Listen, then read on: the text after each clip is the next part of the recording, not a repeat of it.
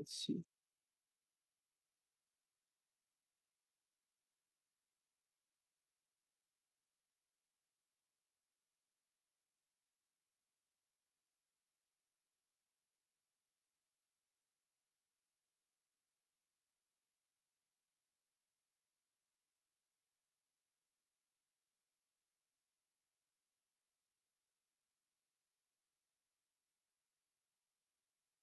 欢迎收听《新桃换旧符》，我是梅十二。然后今天我在徐州，然后我们住在这叫什么花间府，是在一个很漂亮的庭院里面跟大家聊这期节目。然后这期我邀请的嘉宾是宝路宝老师，然后还有喜旺，给大家打个招呼。各位好，好久不见。对，然后就是追溯一下宝老师是谁。你们记不记得我们第五期还是第六期节目的时候做过一期讲那个天师祖坟，就是宝老师给我们录制的。然后，然后如果不出意外的话，明后天宝老师会带我去看天师祖坟。然后要是来得及的话，我们可能还要去看那个日本鬼子放了六十几颗炮弹也没炸响的那个老君庙。对，就是在河南，嗯，在河南。有个老君庙，然后当时日本鬼子炮弹打过来，把这把这个就是炮弹落到这个庙的墙上，一颗都没有爆炸，就是炮弹都哑火。对，但是呢，他们觉得是不是炮弹有问题，然后发了一颗炮弹往别的地方，立刻就炸响，就炸响了。所以这个是个很神奇的地方。然后我们今天要聊的话题其实稍微有点沉重了。就是四月四号的时候，那个我想大家看新闻都有看到，我们今天也算蹭个热点吧。四月四号的时候，就是在那个张家界，然后发生了一些就让人很感慨的事情，有有三男一女，然后呢都是小年轻，然后相约赴死，然后女的救救了，但是最后也是因为她其实之前是服毒的，所以也没有救活，然后就。刚好群友跟我聊起这个事儿，说这个事儿现在可火了，然后有没有什么可以用玄学或者术数的角度去解决解读这件事儿？那我觉得群里面其实前面还聊到一个事儿是什么呢？就是那个雍和宫啊，还有还有叫什么，就是灵隐寺这些拜庙。所谓在上班和上进之间选择上香，然后什么样的宝物最能最能促进我的运势呢？撸串儿，然后连小学生都开始盘串儿了。后来我还专门问了一下我侄子，我侄子上初中，他说他们班好多人一样撸串儿，呃，就就凤眼菩提还是啥？他们都有，嗯，就是看家长有啥，就家长有啥盘啥是吧？我刚给。我刚给那个梅嫂，我们的喜旺同学买了一对核桃，价值十块钱，然后被梅嫂嫌弃了。梅嫂说那个核桃没有油光水润，我说你要想油光水润得自己盘。对，没有包浆。那我我先复述一下那个新闻是个大概什么情况，好吧？我是看的有个叫做什么政法的一个那个自媒体上面引用。张家界市永定区人民政府新闻办公室发的通告：四月四日十三点三十分许，四名外省人员三男一女在天门山跳崖，其中女子被及时制止。经公安部门查明，三名男子已跳崖身亡，女子跳崖前因服毒，经紧急送医抢救无效死亡。四人均系自杀，排除刑事案件及其他因素。事发后，市区高度重视，迅速展开搜救善后工作。目前后续工作正在进行中。那个发通告时间是四月七号。就我又看了很多其他的新闻讲法，说那个姑娘还之前拍照装着那个。就是加了毒药的水的瓶子啊，然后他们还从同一个本子上面扯下来纸，然后写类似于遗书，是本人就是自杀、非他杀这个那个的，就听得让人觉得很悲哀吧。然后那个杨涵群里面的涵涵涵涵涵给我发了一个，就是一个别人的就是评论的截屏吧，然后里面就有一句很很很触目惊心的话，就是说这条新闻让我想起这些年挤满雍和宫的年轻人们，这大概也许是新的城乡差别下年轻人共同又不共的迷茫表达。然后我就在想，有个很经典的话叫做“未曾深夜痛哭者，不足与人生”。然后我又想起来我我的大学学妹那个 Nancy Ann 的那天，她有一条起火的这个视频，就是就是有有人去她那边求职吧，嗯她现在也是小高层了，然后呢，那个姑娘呢，就是想让她多给多给点预算，多给点儿 salary，多开点工资。她说我这个就就是八百八千的预算，嗯。然后呢，那个姑娘又哭诉了一堆，说她还拿到另外一个地方的 offer，然后，然后我师妹就说，我学妹就说你你可以去，然后然后，就最后反正就是那个小姑娘情绪就崩了，然后当时她又哭了又什么的，然后又说，反正我那个我那个学妹就跟她讲说，她也走过这段路，他也经历过这些事儿，而且就是。想想看，你如果是小镇做题家，像我也是小镇做题家，你到一个大城市想扎根，都非常难。非常难。就是有一段时间，我也说我自己是外来务工人员，对吧？然后，我们都是。然后我觉得这是这个时代的一个常态吧。即便你是大城市出生的小孩，那像我有一帮上海出生的同学，后来跑去美国读书的，后来跑去美国工作的。后来跑出去又跑回来了，嗯，对吧？就各种吧，就是，嗯，说这个是想说什么呢？就是我觉得这些这些不堪也好，痛苦也好，或者是说这个生活的生活反而给的不太多也好，或者怎么样，我觉得这个这个真的是一个很常见的事儿，就是代代人都有焦虑，就是那个怎么讲？呃那个叫什么？不叫江楼月，那个叫，哦，就是古时月照今人，今时月那个什么什么，就这个这个东西。什么照顾？对啊，登月，登月年人照新人了。然后，然后说说到这个三句话不离本行嘛，我跟宝老师都是做玄学的，对吧？他是他是道士。我是我是风水先生，然后呢，那就从玄学角度来解读解读这个事儿吧。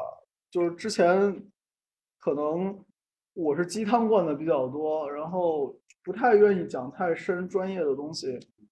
但问到这个事儿嘛，就首先这几个年轻人，我查了一下，二十三岁到三十三岁，如果是二十三岁的话呢，就是两千年的人，那就是。那个日柱一，你不日柱不知道，年柱是庚辰，对吧？两千年的龙年。然后如果是三十三岁的话呢，就是九零年生人，那就是日柱不是年柱是，呃庚午。然后刚才他那个他那个新闻里面，他有个很明确的时间是四月四号下午十三点三十分，地点是在哪里？地点是在张家界，那就要考虑一下真太阳时。折一下大概是在就不应该是按一点后来算了嘛，一点后是未时，那一点前的话就是午时。然后我就请宝老师给我们排了个盘，就是排了一个遁甲局，就是怎么排的这个就没什么好讲了，这个都是细节不重要，对吧？重要的讲点讲点这个时间排出来的盘里面都说了些啥，因为盘不是。就是那三男一女起的是我起的，包老师起的，所以就不能拿那个日干来当他们，要拿那个月干来当他们。现在是已经到辰月了嘛，丙辰月，四月四号的话，刚好还是乙卯月，就是卯月的最后几天了。然后它那如果是奇门局的话，起出来，那它其实是乙嘛，对不对？对，然后就是以咱咱们咱们门派的玩法排出来是落到哪宫啊？落到坎宫，就是这个你看我说不说专业就说很专业的，就是大概说一下这一格我们要看的信息。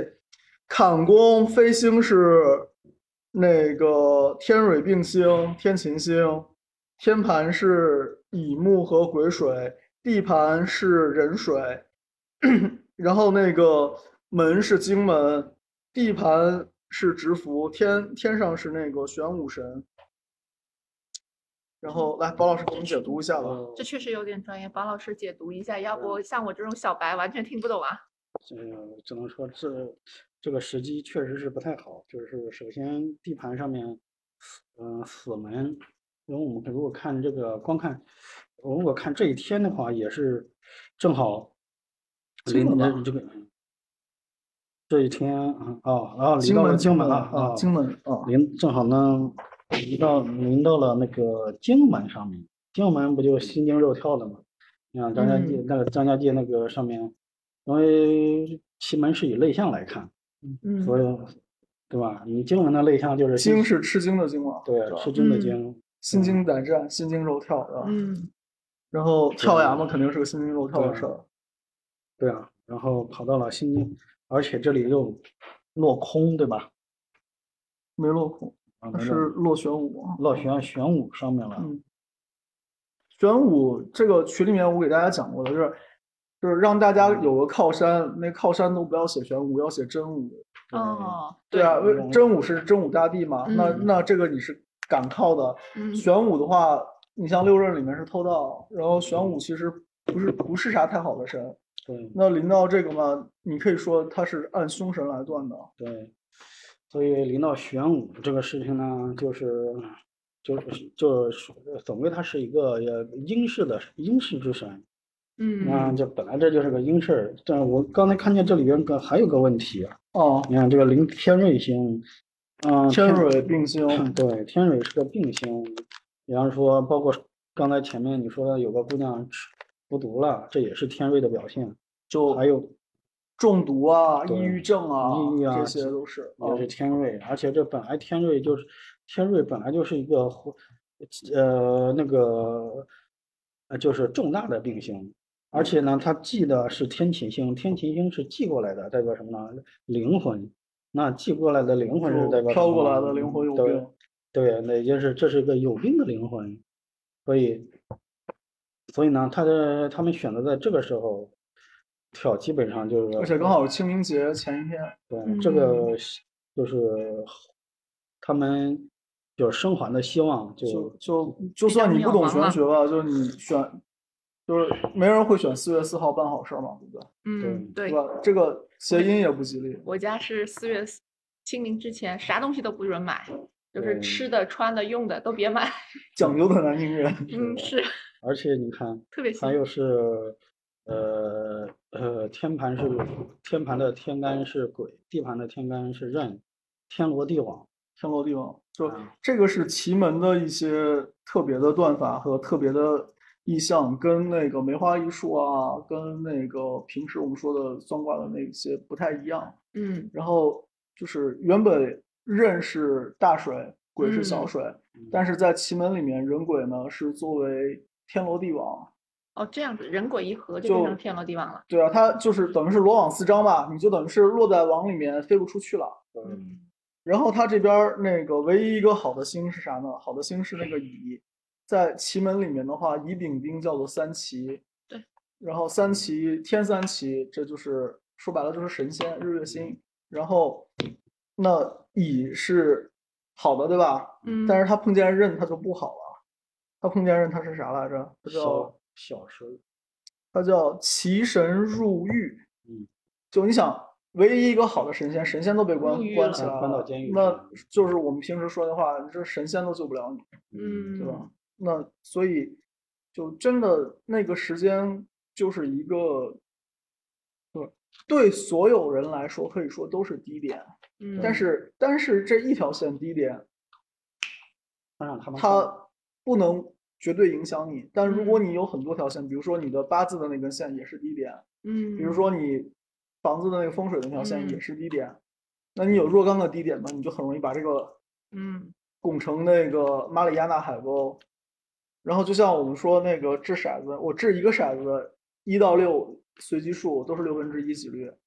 当我有三个骰子的时候，那我掷出中位数，掷出中位数的几率就会很高嘛。就像我们群里面不是嗯一直是这样，就是掷骰子决定周二晚上那个算卦名额嘛，对不对？免嗯费算卦名额，那就是你如果总是选十七到二十二这段的话，那这段就是比较容易高概率出现的这个随机数，一回事儿。当你有很多条线如果都是落低点的话，那这个就低点加低点加低点，它叠加出来就很容易就真落低点了。如果只是一两个低点的话，那说白了，你睡过去也就睡过去了。嗯，但当很多条线你都是低点的时候，你可能这个坎儿就没那么容易过了，对吧？嗯这就是像平时说的，为什么我们要那个调整环境的这种，就是环境好的时候，有的时候人在低谷可以帮忙扛一下，要是环境再加上人都在低谷，那就很难了。而且你看这个天罗地网正好还在在坎宫是旺星，对的，就是等于是就是我们说望向修求，嗯，就你有特别高点的人生至高的那种时刻，啊就像君王一样，对吧嗯？然后你也有那种，就是我叫天天不应，叫地地不灵，那这种时刻就是就修求状态吧。嗯然后，那他刚好这几个星就是不好的星，我们说的那个鬼和人都嗯属水，那他又飞到坎宫，坎宫也属水，那就是人家回家了，就是不离谱他妈给离谱开门，离谱到家了。那这种时候的话，那就是不好的星叠加到了一个很高的频率，哦好的星又被限制住了。就是说啊不好的星在旺星是吗，包老师？对的，对啊，就不好的哦星人家在大就年，是现在就就呃就就好比就是这个呃晚上到了，死神来了，啊，就是刚好是刚好是本身不好的，然后它又是它它可以肆无忌惮行驶的黑夜。对，就是就怎么讲呢？就是哎呀，讲的难听一点，就是死神遇到七月十五七月半，对啊，就这种感觉。那你这门儿一开，不是满街乱逛的，你最好别碰见他了，对不对？嗯然后你看，我大概读一下啊，就是以家任叫做奇门入狱，对吧？嗯，它是主有那个悖乱之事，但诸事不实。然后那个鬼家人呢，叫做复见腾蛇。腾蛇的话，就是就跟刚刚说那个经又有关系了，本身就是变乱惊扰。然后他说，凡事不利，且无定见，上下蒙蔽，阴人绝子，婚嫁重婚，不保年华。然后他又是经经门加在修门上面，是那个口舌求财是迟吉，就你要真的把这件事儿拖了，反而是急的。然后他们没拖，他们就在那儿嘎嘣儿了一下，对吧？然后经拖加以拖延，哦，往后就是你让他迟缓，反而是急的。他没有迟缓嘛，那他嗯就是不急嘛。然后经加以谋财不得，所以可能是就是也有经济上的因素吧，把他们逼到绝路。然后还有经家鬼是主被盗，失物难获，那这被盗的就是命了，就不是被偷点儿普通的东西了。所以这个就是一个很典型的，就是他们的发生事情的这个时间点，本身你可以说就是个至暗时刻。嗯人生其实至暗时刻挺多的，只是嗯你强势，或者说你的意志力足够强大，你不被这个至暗时刻击溃，你扛过去了。那那这是要硬扛啊。我们不是有的时候还会躲星吗？呃，对啊，躲星也是个玩法，但躲嗯星的话是指的是特定那个时间可能会对你不好嘛，然后你把它睡过去，对吧？嗯，那像那个四月四号下午一点半，你按奇门看的话，这个时间也不好。那你乖一点呢，你就睡过去，你就不嗯要跑危险的地方去，也就过去了。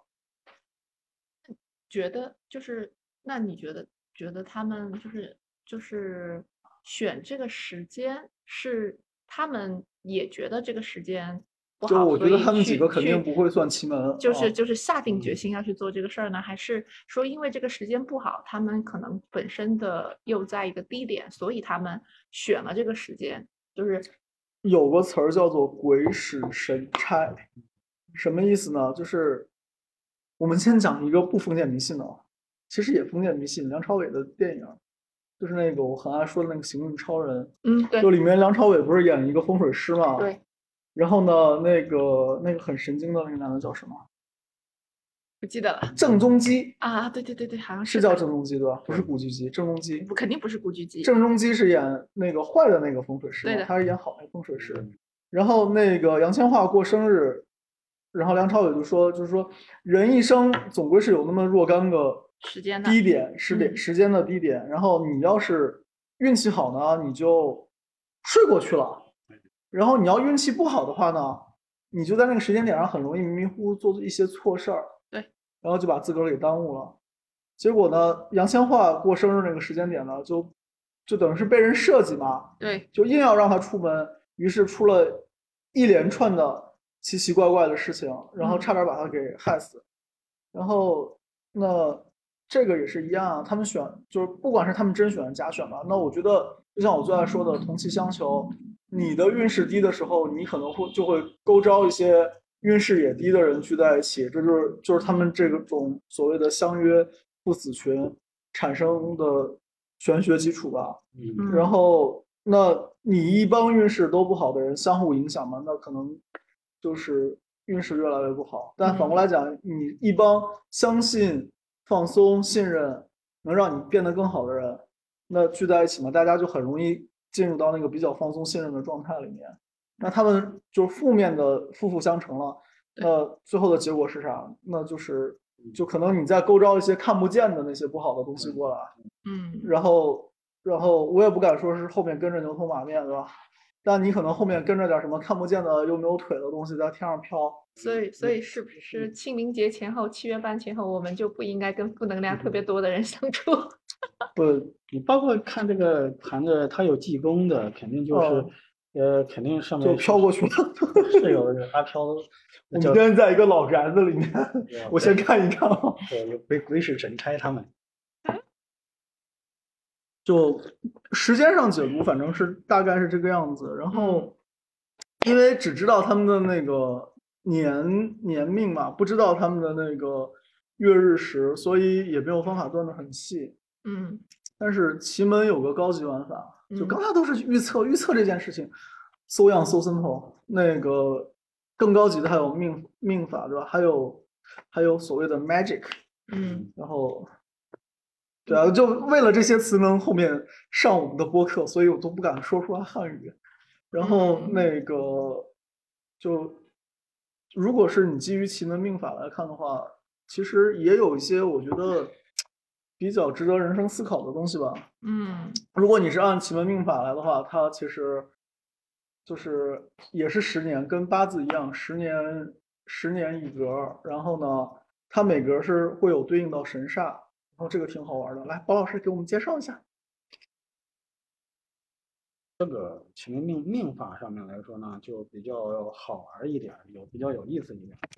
你通过你比如说，呃，其中有一个人他是哪一年？举个例子，有一个属马的庚午啊年，还有一啊个是庚辰年，庚辰年是二十三，然后哦庚午年是三十三。啊，你比如说这个其中有一个，呃，我们看是庚午年，庚午年是你是个年轻人对吧？庚午年，对，年轻人，二十出头嘛，二十三嘛二。十出头，对吧？我们比方说排他的命盘来看，我们比方说把啊、我们排他的流年大运排到二十出头上面来看，这这哎怎么排？我想想啊，那个庚午嗯，从这儿开始啊，对，然后庚辰是从从那个从知府开始。对，啊我，们从这里看，哎，这个庚午年的小伙正好轮轮到了这个坤宫上面，有一，它有几条信息，我可以太阴星啊，对，咱们把这几条信息先先捋一下先捋一下。第一个叫太阴星，对第二个叫做天冲、对，第三个叫杜门，杜门、还有一个叫马星，马星，嗯，然后这已经四个了，对吧？然后再是丁家乙、丁家癸对，这也是个忌星，有忌星的。啊，那好了，那就不用说了。那杜你给大家解释一下吧。对吧？嗯，第马星嘛，它是去跑跑漂泊，呃，漂泊在外，跑外面去了。太嗯阴啊，这这领导他可能第一情绪不太好啊，形势不太好啊。刚才我们已经解释过了，这个神神星是呃整体状况。那现在这个时节这个环境都不好，个刚才说了，这个日选的又是个比较阴的时候。这个这个日子就是不好，所以你看从这个从这一个它的流呃大运滑入这个呃滑入这个盘中盘里面来看呢，它也不好。是然后又到了杜门，杜门是什么？我们说开开门是开心，是是开门是开心，堵门是添堵，是吧？哎，对，堵门是添堵，那他也心情不好，然后他就是他已经把这种心念给堵死了，就活着的心念给堵死了，是吧？那天冲横冲直撞，对啊，这这是肯定是冲动的行为啊，冲冲动嘛，肯定是一时冲动，谁死了还在那犹豫，呃谁不能谋划八年去自杀，对不对？就哎呀，想起那个 Bob Dylan，Bob Dylan 很好玩一个人，他就是那个 Blowing the Wind，然后他有有一张专辑是，就他后来有一段是信基督教的，然后他出了一些就是很有意思的专辑，有一个我记得叫做 Death is not the end，就是死亡不是结束，然后那个歌整首歌就只有一句，就是就是 Death is not the end，然后推荐大家可以去听听看，然后那个也有很多翻唱，就是劝这种有 抑郁症或者是有自杀倾向的人的一首歌，就是想开一点，不要觉得一了百了。其实人生没有一了百了，你要是有宗教信仰的话，如果你是相信，就我我们这种中国的传统宗教的话，那你就知道你是，无非是三界六界这么，轮回然后你就就你以为你是把号删了，对不起，你是重新开了个号。对，就是然后你你以为你是把车开废了，你自己自费车了，其实你下一个车未必比比有现在的车好。对，就你很容易越开越废，这就是所谓赌博越输越少，对吧？然后那个，如果你是信亚伯拉罕宗教的话呢，那可能就是就是人人皆有一死，死后皆有审判。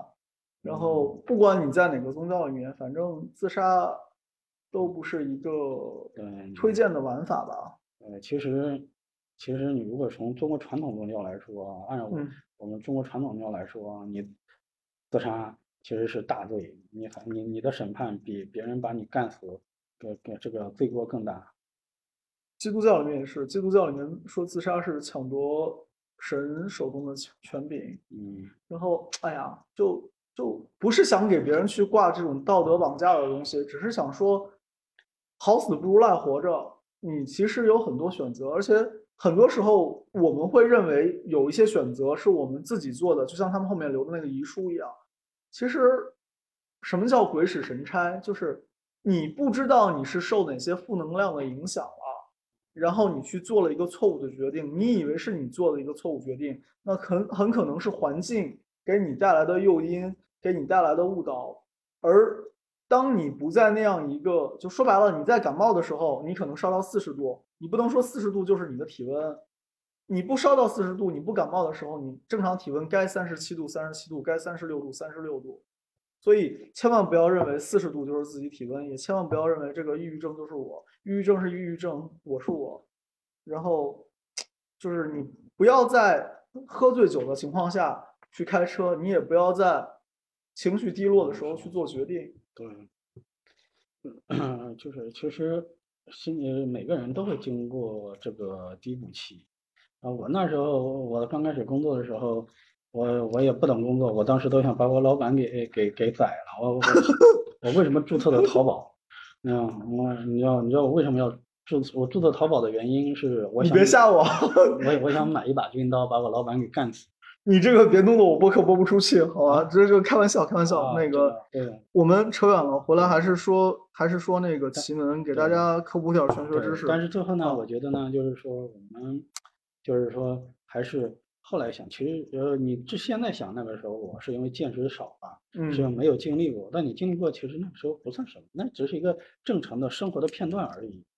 是啊。然后我们来说一下奇门怎么看生活的这些片段啊，就大大致一般的套路，从知福开始排，十年一个神。然后第一个神叫知福，就是你刚生出来的时候，全世界人民都觉得你很可爱，都很宝贝你。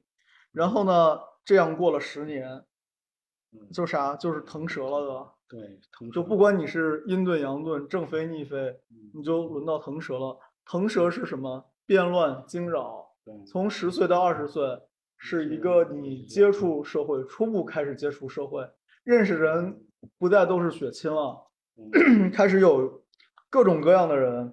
嗯你小学的同学，你社会上碰见的这些叔叔阿姨，然后诸如此类。那腾蛇是变乱惊扰，就是你被这个社会惊扰，你的世界观被社会影响。当然，这个时候其实还好，这个只是吓吓你嘛。所谓惊扰，只是吓吓你，不会真正伤伤害到你，或者是就算伤害，不会伤害很深。对，然后第三个，太这这过了二十了，二十之后是太阴嗯。太阴刚才说了，太阴是个暗搓搓的、抑郁的、嗯阴霾的神。然后你基本上就二十岁之后，啊一部分人走上社会了，出入社会一部分人是大学在读，然后要走上社会。对，那不管怎么样，二十岁到三十岁，你肯定是刚接触社会，刚接触社会，要受到社会的然后你被社 就被社会各种潜规则了，就是发现，哎，这个好好多规矩是不写出来的，对，所以叫太阴嘛。所以是太阴，对啊嗯。然后过了 第三格，第四格就是六合，六合是什么概念？六合就是天地人和，人口和合。人口和合不是说一定要结婚啊，就是嗯结婚当然也是人口和合，然后更多时候人口和合就是我们成为同事，成为朋友，建立关系，然后这个建立关系就是和合。就是经历过太阴时，就是人生的初入社会的一段摔打之后，就是才明白啊，怎么如何这个关系是可贵的。对，怎么可以跟别人去合，产生合作的关系，产生男女和合的关系，产生人和人之间各种和合的关系，就是六合的关系。我二十年前我刚工作的时候，那个 其实当时关于这个你的社会关系有几种讲法，其中有一种是说，工作圈子是工作圈子，生活圈子是生活圈子，两个不打架，两个分开开的。然后这个东西，我觉得后来对我影响，包括就是出现微信之后，还会有这种所谓，你一个微信是跟你的朋友聊天用的，嗯你一个微信是跟上班的人聊天用的。然后微信和然后后来就是你们都知道呀，我是有两个号的，对不对？就我和没事儿吧，对吧？然后那个没事儿没事儿一回事儿，没事儿，不是你助理吗？叫某斯。然后那个后来就发现这个这个玩法其实可能会有问题吧，或者说我现在觉得这个玩法对我来讲是有问题的，就是其实我们说古时候人是什么一百五十人定律，你就能认识这么点儿人，你就不出村嘛，说白了。嗯，对？吧？然后你不出村，你跟这一百五十人其实都是建立了很亲密的关系。人格分裂吗？不是人格分裂，是你工作圈的朋友和你生活圈的朋友分开，把工作和生活严格做区分。后来我发现这事儿其实是做不到的。然后你如果只跟你生活圈的人关系好，你可能在社会上、工作中得不到帮助。然后你疏远你工作圈儿里面的人在生活里的话，你会发现，下了班儿你除了工作，剩下的加班儿你啥都没有了。呃，在上海就是不跟你一起工作的人，你跟基本很少遇到，对啊，因为呃，也遇到挤地铁嘛，对吧？你踩我脚，啊，但是就是不可能产生亲密的关系对吧？就说白了，有个讲法叫做“临终一见”，然后我觉得跟“临终一见”可以媲美的就是成成天分手。临终一见是说你见到的这个人，你可能这辈子只见他这一回，就到他死或者到你死，你都只见他一回，所以叫临终一见。那我跟我的闺蜜们，哪怕她们在老家，我还是是一年就一见的。我这个说的是陌生人嘛，对吧？啊，然后就说你朋友圈儿，看你朋友圈儿有多少人，我朋友圈儿大概五千多人，那真心每天能聊上两句的能有几个，对吧？然后原本是一百五十个人定律，你不出村儿，也就是你跟这一百五十个人可以有亲密关系，但由于现在我的朋友圈儿已经扩充到五千了，那我面临的是什么？就是我把原来在这一百五十人身上浓缩的东西要分散到这五千人身上。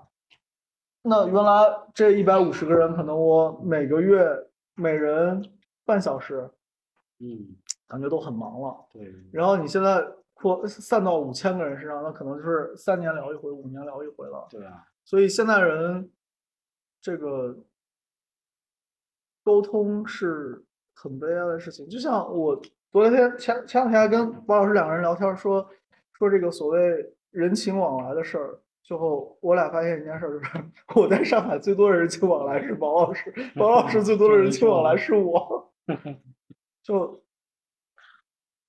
就我们我们群里面，其实我觉得最大的好处是说，我们可以通过这种四百多人一起聊天的方式，嗯来达到一种就是比较长久的、比较轻松的，而且有信任的人情往来。嗯，就在群里面就是可以放松一下。嗯，也可以紧张一下。比如说今天有一个有一个是七三七三的朋友家猫给丢了，就今天晚上我们啊吃饭的时候。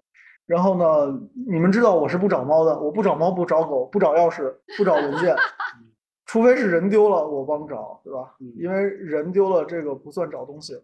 然后呢，然后呢，我那个本来七三叫他朋友加我微信，我也没加，后来我就叫七三把这个事儿发到群里，然后让我们所有学过古典决策学的小伙伴们来上来帮忙群策群力。你说猫不是人吧？毕竟是条生命，是个毛小孩儿，对吧？然后后来今天，后来还在找，也不知道找到没有。然后悠悠那边也有一个找猫的，号称找到了。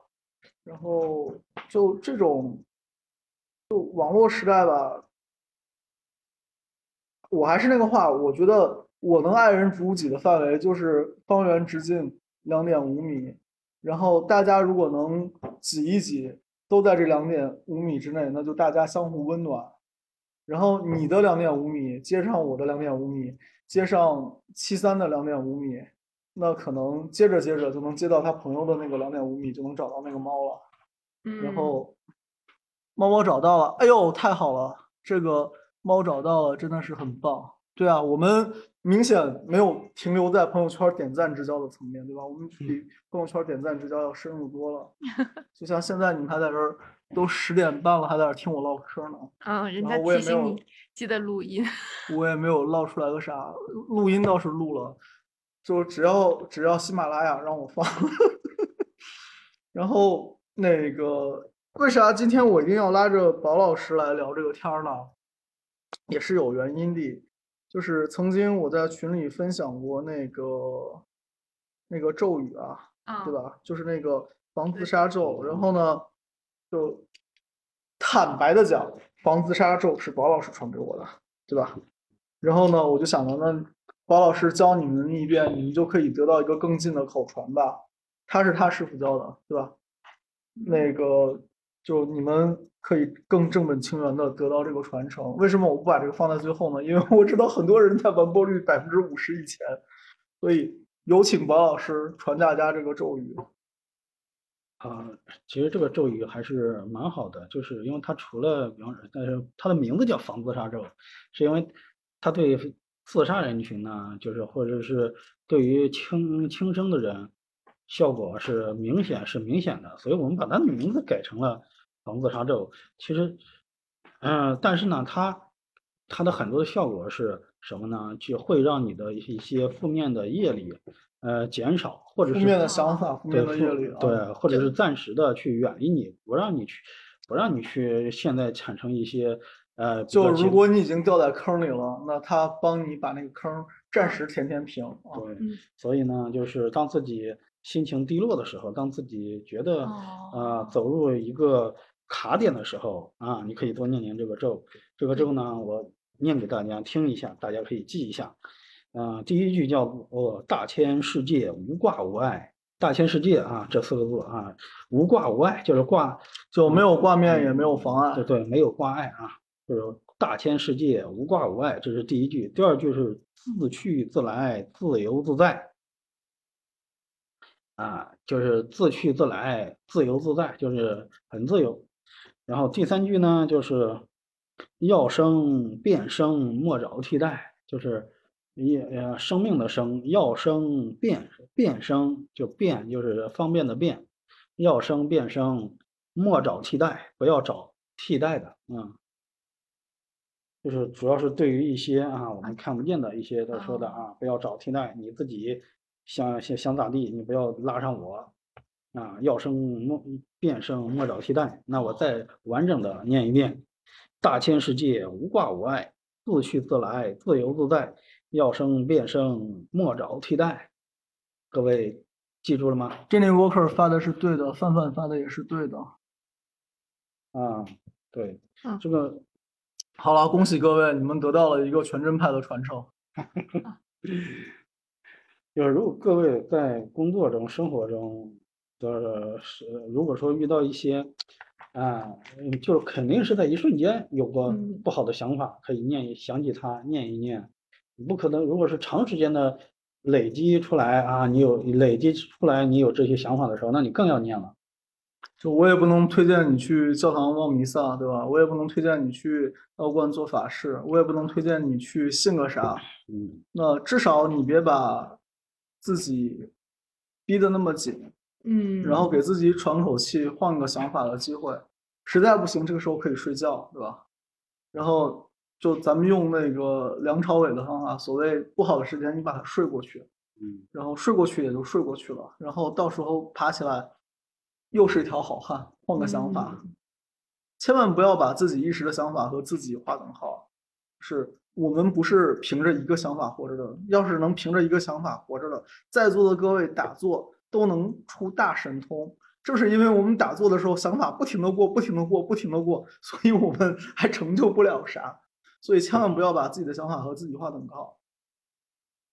想法都是一时的东西。然后，然后大家有什么想聊的，你们可以开那个什么，开那个。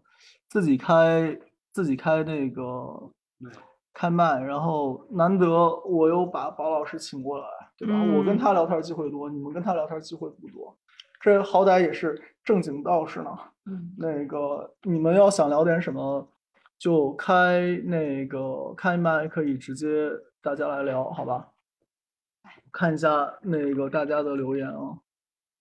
范范说。常常觉得人生无意义，是不是也可以用？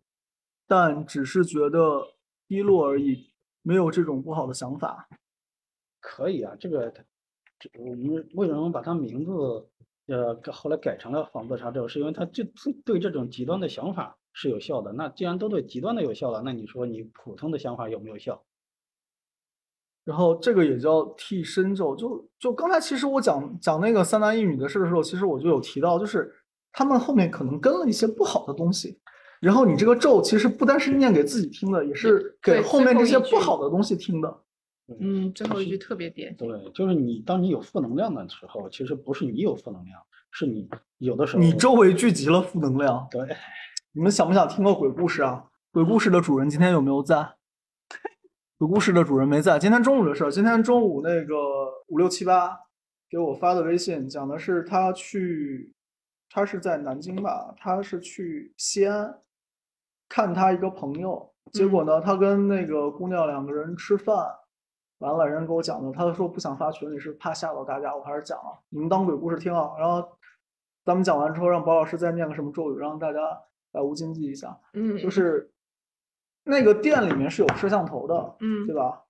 然后结果呢，他俩坐下来吃饭呢，他可能是工作关系，就会很敏感摄像头，嗯，那个他就看了眼摄像头，然后刚好他的位置是能看见那个监控录像的，嗯，他监控录像里能看得到自己，嗯，看不到对方那个女的，一下子哦一下子看不到啊。然后，然后呢，他没敢说，他就跟那个人去换了个位置，就去摄像头下面了。嗯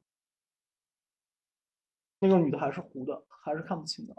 哦 我一开始听他说的是，是我在想到，就是正常人都是有影子的，对只有那个什么没有影子，对吧？嗯然后，然后后来，后来他就把那个他身上的这些，凡是就是所谓钢铆啊啥玩意儿嗯这些防护的东西，嗯都后来给那个姑娘了。嗯然后他他还讲说，那个姑娘之前有一次走夜路，明明现在是春天嘛，对吧？嗯她在西安街上走着，就没有人，然后树叶什么的那个感觉都是黄的，就是变成秋天的景色了。然后回家就这么折腾折腾了一个多小时，我就觉得这就是鬼打墙嗯啊。哦然后鬼打墙有方法破的，普安普安宗的普安禅师的法门可以破的。然后，但就讲到底，大家不是干这个的，我我就劝，我就说他，我说你第一个你不应该，就是你把你的这些东西都给到他，其实未必是个好的方法。嗯，他是出于一个好的意愿嘛，嗯，但是说白了，你带着钢矛，可能在鬼面前就是你手上多拿一块砖头而已。你嗯丢给他们，你无非是给那个鬼丢块砖头过去，嗯，然后你丢完这块砖头之后，你就变成裸奔了，而且有对不对？你就变成裸奔了。嗯然后那这个是在影响他，在影响你，其实都不太好说了。嗯然后群里说的最多的就是那个卧固，像这种时候你要啥也没有，你至少赶快卧固吧。嗯，然后或者你宋定国捉鬼，朝那个鬼吐两口吐沫，然后那个鬼就从阳变不回人了，你还可以把它卖了。他他也不知道在哪儿啊，他对啊所以说姑娘吐唾沫，对啊，所以说那这个时候你该有的自我保护还是要有的，然后再有那就是今天宝老师说的这个咒语也是个方法，就是你念叨念叨这个咒，反正你念叨念叨，尽量让自己，如果周围有这样一团黑雾的话，你让这条这团黑雾能散吧。反正后来那个事儿我也不知道六七八九怎么处理的，然后我只是中午跟他就大概聊了一下这个事儿，然后我嗯跟他说你。不管是你也好，那姑娘也好，遇见这种事儿吧，你总会找个地方去当会。你嗯当会嘛，最简单的是，不管是庙还是道观，庙门口有韦陀天尊，嗯对吧？那是高级保安。嗯然后道观门口有王灵官，也是高级保安。你进去的时候吧，他们要敢跟着，你就进去当个会呗，对嗯对吧？然后，然后就就避免被这些东西影响吧。就是如果是小的问题的话，这个是可以这么解决的。但如果是大的问题，都影响到你的这个思维方式了。就比如说像那三男一女，嗯那可能在念念这个咒语的同时，你可能就要联系有关部门了。就宗教的事情，宗教解决；中医的事情，中医解决；西医的事情，西医解决。嗯，我一般给的建议是，先去看西医，再去看中医。西医解决不了，看中医；中医解决不了，找个道士或者找个和尚。当然别是，好了，我不开玩笑，这个地方不开玩笑。反正就是我的意思是你，桥归桥，路归路，凯撒的归凯撒，耶稣的归耶稣，对吧？就是你该怎么解决怎么解决。然后木子说，正好这几天很丧，遭遇了一些时长小问题，然后那个聚餐费费尽了心力，让自己做小透明。当你是小透明的时候，你对别人就不具有伤害的能力，那也没有人会注意你伤害你。然后上班是个很累的事情，因为有很复杂的人际关系，有权利、有利益掺杂在里面。你只要不离开职场，你就没有办法像我一样跳出三界外，不在五行中，对吧？完了，我快成孙猴子了。那个，那就是时刻保持自己是柔软的、没有伤害的吧，让别人能感觉到你是柔软的、没有伤害的。嗯就说白了，你是个怂包，别人踹两脚就没意思了，也就不踹你了。就那事实就是这样。那我觉得放松是需要的，但是在职场你也不能一味的松。但是就是不要让自己本身就可能变成一个刺猬，那这样子就是可能别人不一定是那个恶意的，然后但是我们就很迅速。包老师，你知道他为什么说刺猬吗？为什么？记得我今年过年的时候做了多少馒头是小刺猬吗？然后为什么我们家做出来馒头是小刺猬、小老鼠？因为我就是小刺猬，好吧。然后当然我上班时候很不成熟了，真的很不成熟，因为就是讲的好听叫木秀于林，风必摧之；讲的不好听就是一刺儿头，见谁扎谁。然后尽量让自己变成笑话，就是那个吃饭、睡觉、打豆豆里的那个豆豆，因为。如果你是个人人都打的豆豆，说白了，最后这个事儿不可能成为笑话，也不可能成为乐趣的。然后他们会找新的乐趣的。所以你只要保证你是柔软的，你是你是不能去扎谁的，这事儿混着混着也就过去了。然后希望给了我一个鄙视的眼光。啊，我我觉得是要柔软，是要放松，但职场可能也没有那么纯粹。范范说：“是不是那个耶稣说的，别人打你左脸，你把右脸也给他？其实差不多吧。但是那个左脸右脸的那个，其实后面还有话，就是就是一个人让强迫你陪他走一里路，你再陪他多走一里，这个就是所谓的 another mile。这个就是是一个所谓的西方的服务的理念。这个背后的历史是什么呢？就是以前。”罗马人占领中亚的时候，他们有一个玩法是什么呢？因为罗马人穿的铠甲，你们懂的，是那个肌肉铠甲，就是那个穿上去很 charming 的那身铠甲，上面能看得到腹肌的。然后呢，那个东西很重嘛。那理论上，我们其实也是，就是你军队去打仗，你其实是要有马夫来背这些东西的。然后罗马帝国的玩法是说，你随便逮一个人都可以做你的马夫，但是。但是呢，你只能随便拉壮丁抓抓他走一里路一英里，你不能抓这个马夫跟你一直从什么那个罗马走到埃及，埃及走到巴黎的，不能这么玩。所以他说的这义理是这样，就是有点类似于什么呢？就是那个寒山问拾得，就是他辱我，他骂我，他激我，他笑我，他嘲我，我当如何？就你忍他一忍。再看他如何？对，就是你忍他一忍，然后有后面有一句再看如何。这这个我很喜欢。我跟那个我跟别人分享的就职场，有的时候职场的上面的烦恼是这样的，就是说，嗯，在职场上你需要你需要有一个人设，最好的人设是一个吃货。吃货，对对，你就是说你是一个我什么不懂，但是我很懂调料。对你，你是一个普通，你要做一个普通的员工，但是你可以。然后你要想发光的时候，就做一个吃货就行了。别人问你这个你有专业的问题，或者是你的业务上面的问题、工作上问题，你回答的普通一点。然后呢，但是问吃啊，我知道哪里好吃就就行了。然后，而且呢，还要适当的拍领导马屁，这样跟领导搞好关系。怎么去搞呢？我有一个特别好的经验，就分享给我的以前的有一个朋友，他特别好使，叫什么呢？就是就是。有困难的时候找领导，没有困难的时候创造困难找领导。嗯，然后领导你真高，领导你真好，是吧？对，就是在在这种，如果说这个问题你解决不了，领导也解决不了，你就不要找领导了。但是如果是你能解决，领导也能解决，但是你就要把这个问题制造一个小问题给领导。还是领导讲究是吧？对，去然后去问领导，哎，最后把事情完成了，领导你真棒，要没有你。哎，我这个事完不成啊！谢谢领导，这杯奶茶给你，谢谢。就是先干为敬。那个，我换个角度来讲这个事儿啊，就是宝老师说的这个策略呢，其实是 OK 的。但是你要想到这个里面深层的是什么？人最深层的需求是什么？想过吗？自我认同。那那应该先是安全感。呃，OK，安全感。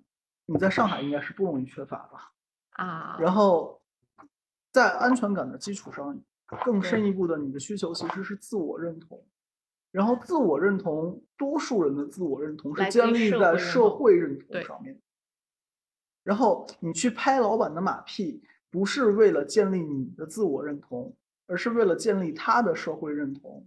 他的社会认同爽了，让他建立他的自我认同，他就不折腾你了。对，其实是为了让，其实是你为了让你工作更方便，不是说你要拍老板马屁，你要怎么地。我只是为了不让老板找我麻烦，是妨碍我工作，妨碍我生活，对吧？我这是我，所以呢，我还得他，呃，就是我得让他好好的为我所用，所以我得拍他马屁，就是用策略性马屁。然后那个就是你们看得出我是个自我认同。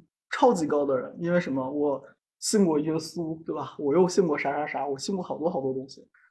那个不知道信过耶稣这句要不要剪掉啊？别到最后不能过审。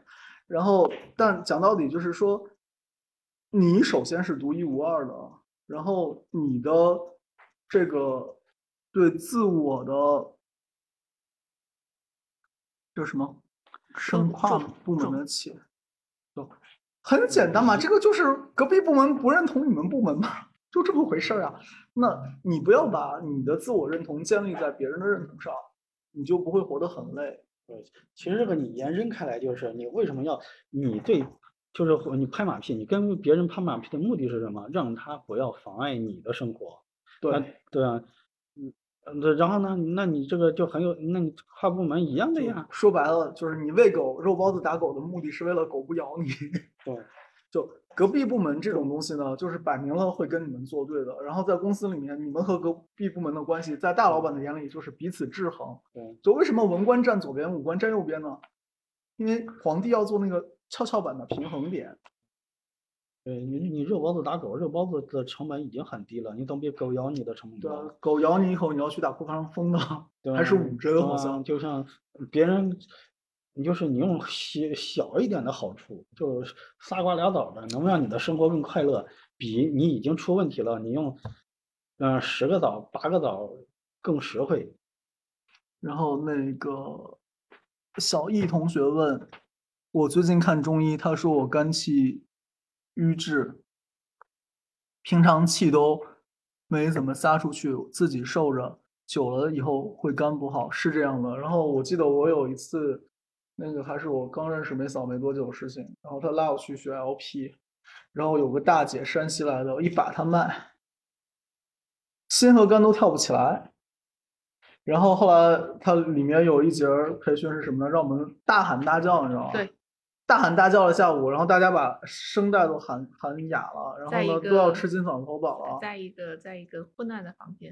然后喊好之后，我再摸那大姐的心和肝，嗯，都好了。所以我是觉得，如果你没有一个很好的宣泄脾气的渠道，去唱卡拉 OK，也是一种。你可以不用按着调唱，你可以使劲的嗷嗷乱叫，对吧？就是在唱卡拉 OK 的地方发泄，多大的嗓门你都是对的。还有一种方式就是运动，分泌多巴胺。运动这个事儿反而容易上瘾，容易伤膝盖，我是不推荐。但运动呢，你等到你能够分泌多巴胺的时候呢，确实又比较伤身，就是也而且要坚持。然后，所以就是就是要么就像我一样，我就是喜欢你不认同我，你也就这么过下来了，对吧？就是你要知道，手指头有五个，长短是不一样的。然后你去参加一个饭局，肯定有一个主，有一个客。那如果主不是你，客也不是你，那你就是陪嘛。你是陪的时候，你就不能唱主角嘛。那大家都吹捧那个主，或者都吹捧那个客的时候，你就入乡随俗嘛。然后工作场所其实也是这样，工作场所无非是有个领导是主，然后有个客户是客。那你的领导也是你的客，你的客户也是你的客，那你就看你这个席怎么摆。你是个副陪。那你就让主陪、主和客都满意呗，就让他们都开心了，多喝点酒呗。然后那个，我想起来，我前前面提了个事儿没聊，就是那个关于十八子，关于那个叫什么那个香灰念珠的事儿。嗯，就说现在年轻人在上班和上进之间选择上香，然后副产副产物就是撸串儿。撸那个各种念珠，上次我们去的是哪儿啊？啊，成都的成都有一个什么青阳宫，还去了那个不那个文殊院，对，文殊院，然后文殊院院里面有卖十八子，念珠，香灰的十那个八子念珠。不是香灰，哦，十八子念珠，然后它外面也有卖十八子念珠，而且还跟里面的一样，就是价格不一样。然后就反正感觉一时间十八子和香灰念珠就大江南北吧。你像上海的龙华寺、静安寺，还有那个玉佛寺，嗯也都是这些文创。然后就我我我只能说这一类的文创就一下子乌泱乌泱的，大家都是一个品种，然后就一点不如人家日本的这种神社啊、寺院来的高级。就是每家有自己的玉手，每家有自己的这个玉珠印，每家有自己的这个所谓的神叨叨玩法，以至于大家不用内卷。虽然都离不开六亲关系这五件事儿，但是大家不用内卷。然后就国内的这些文创吧，宗教文创就做的很卷。然后，然后今天我看我看了一眼群里面昼夜不停聊天群，大家还在聊那个哪个庙求姻缘好，哪个庙求子好，哪个庙求学业好。嗯，怎么说好呢？就就就，它不是个买卖。嗯它真不是个买卖，就是成不成，其实我觉得诚心是第一，而且就算有诚诚心吧，那我们再说一个很耶稣的话题，就是按那个阿奎那的神学大全讲，就是你知道神最大的回应是什么吗？就是神可以选择不回应你。嗯，就什么叫做神的自由？就是我可以回应你，我可以不回应你。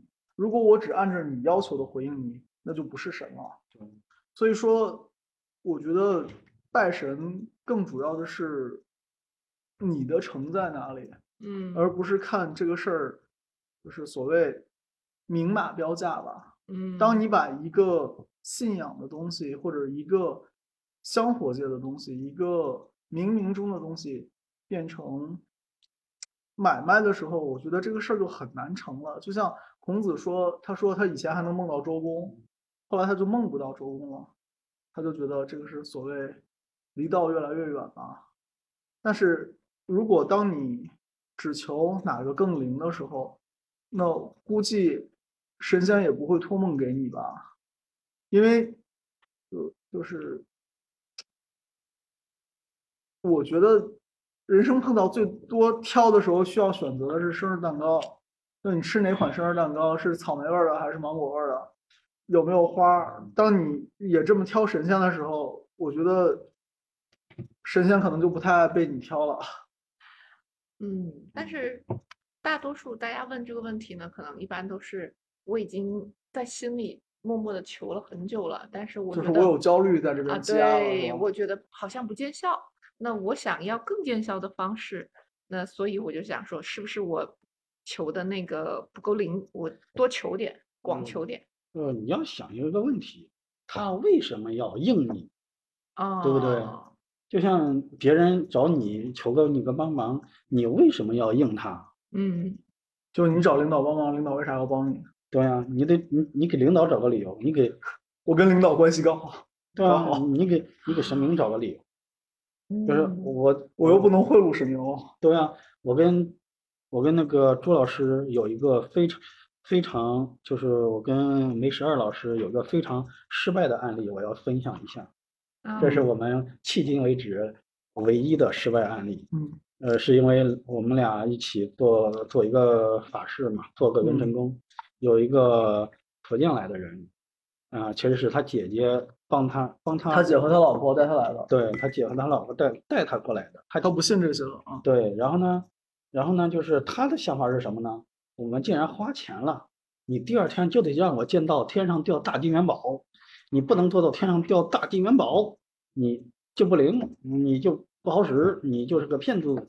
然后做梦去吧，梦里啥都有。对啊，所以这是我这是我们后来我们把，那我们就当场就把钱退给他了啊。虽然我们也辛辛苦苦两三个小时，吭吭吭的做完了，但是呢，对于这种需求啊，也完全不符合祖师爷价值观，那我们也只能说，呃，算了啊，也很遗憾。我们达不到你的需求，我们嗯做不到。就像我爱说的那个，你千万别找财神爷求股票大涨。对吧？如果说能够花钱求财神爷给我让我有钱，那我能我能花钱花到让财神爷破破产。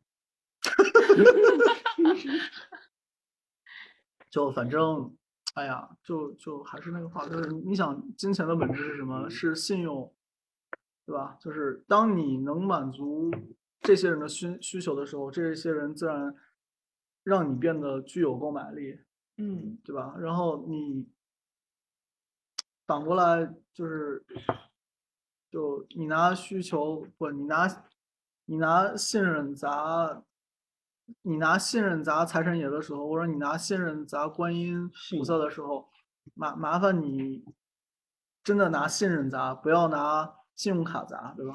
嗯然后一样啊，就是我们很容易陷入一种，就是因为因为无助而产生的焦虑，就是钱能解决的都不是难事儿，但往往我们求的那些往往都是钱解决不了的事儿。不了。嗯然后就回来说那个焦虑吧，就是刚才说那个三男一女，你说嗯他们是就是小城市孩子，或者说乡村孩子焦虑的一个表述。然后那去庙里烧香，去那个就是雍和宫求那种香灰念珠，是嗯城市孩子焦虑的表示。嗯，那不管是哪种焦虑的表示吧，我觉得是不是这种焦虑的表示也是一种缓解焦虑的方式呢？就比如说，我如果求了一串香灰念珠，我觉得，哎呀，我带着它，好像我心里感觉，嗯，我好像更更更那个幸运一点，有个有效讲讲法叫做借假修真。什么叫借假修真呢？就是就是升起造作的那个，说升升起造作的放松信任吧。嗯，就是我装作放松信任了，久而久之，我就能在那个放松信任的状态里。从你刚才那个角度说呢，香灰念珠无妨，嗯我也没有说这个东西不对，我只是说这个东西内卷卷的有点烂了。然后就是，如果你真的能通过那些东西把你引到一条让你放松信任的道路上，就像我给你买的那两个总价值十块钱的核桃一样，那我觉得，如果我能够天天撸是吗？呃，没没开玩笑，就我意思就是，你看见它的时候，你能产生一种嗯，就这样，一种我老公给我放松和专注吧，就是你不不沉寂在你当下的状况里，嗯。那就是耶稣的话，就是不要为明天忧虑，一天的忧虑一天担就够了。你看嗯那野地里的花，他们那个啥也不干，一身穿戴的比所罗门王还好看，对吧？你们的父尚且装点他们，你看到天上的飞鸟，既不种也不收也不藏，粮食在仓里，你嗯们的父尚且养活它，更何况你们呢？我们是由老天爷养活的，就所以那个什么《古惑仔》里面那个老大兄弟俩都是万梓良演的，叫啥？蒋天生，蒋天养。然后你换一个道教的观点讲，叫什么？叫做三台生我来，三台护我来，三台养我来。那就是老天既然让你在，总归是会给你一条门路，让你能怎么讲苟且偷生，对吧？所以绝路绝路这个事儿会不会有点低落？对就是我说苟且偷生，其实是蝼蚁尚且偷生，更何嗯况你啊？啊，然后，所以我觉得就是别逼死自己，嗯，别把自己的情绪和一时的想法当做自己。这个倒是。就有一个心理学的观点，就是当你意识到你自己在抑郁的时候，那你就会发现，哎，你好像可以就可以对你就可以用第三者的角度去看这个看待这个抑郁，然后你知道自己心情在不好的时候，你知道自己在暴躁的时候，你就觉得你像一个旁观者一样看他，那你瞬间就可以冷静下来。此处插播啊，我们三个人里面，我左边的宝老师和我右边的那个希望，他俩都是有心理学的证的，所以我们这不是一个随便说说的啊。我我的这个证不如宝老师的证，这时间长了师现在证证都不好使了，现在现在证都不好使证是流量好使的。好了，开玩笑。然后就反正就是千万别给自己定性，千万别给自己定性。嗯所谓君子不器，人是活的，方式方法不是你。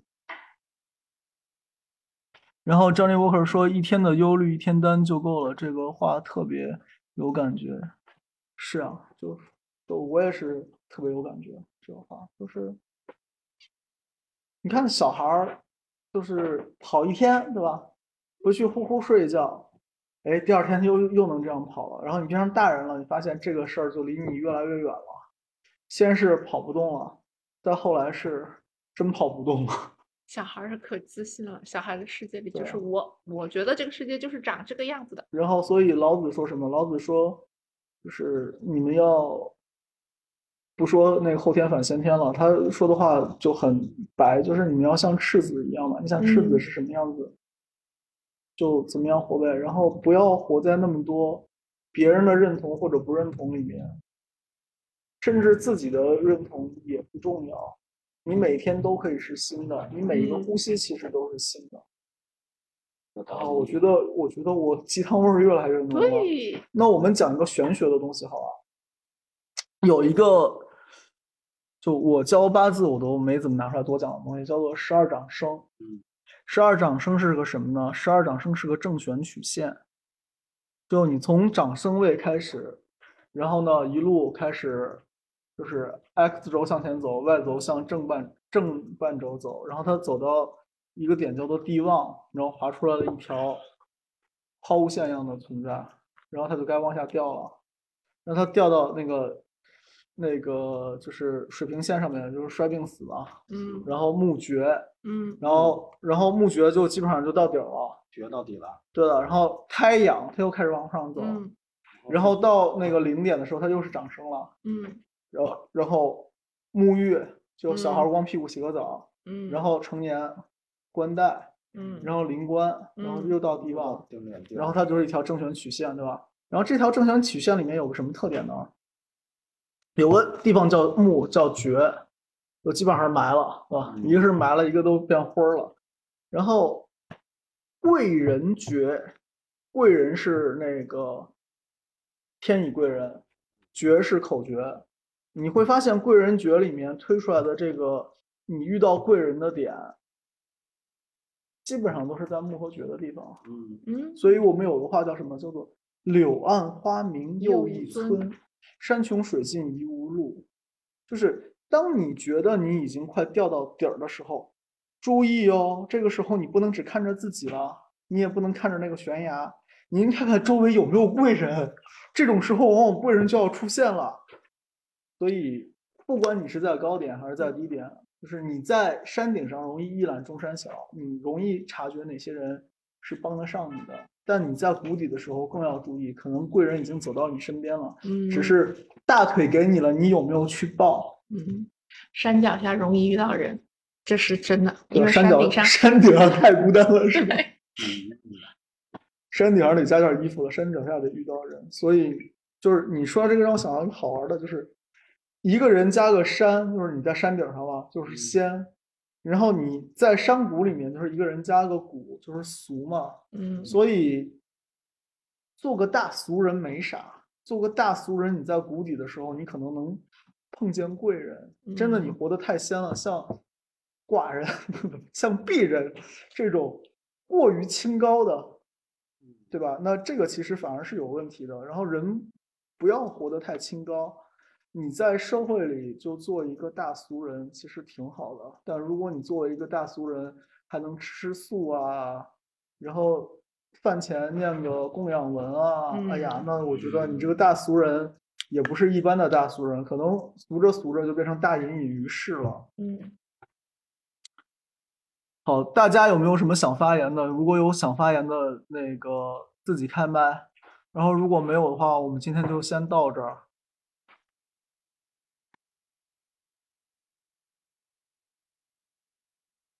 多喝一口茶。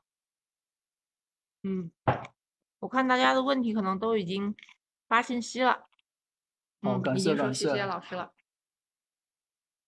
那我们要么今天就先到这儿，感谢大家的参与。然后感谢大家就是陪伴我们这么一个美好的夜晚。然后，无论你会不会玄学，无论你了解不了解命理，你需要知道两件事儿。第一件事儿就是，可能有一些低点不期而遇，想方法错过它；可能有一些高点你也不期而遇，enjoy 它，享受当下。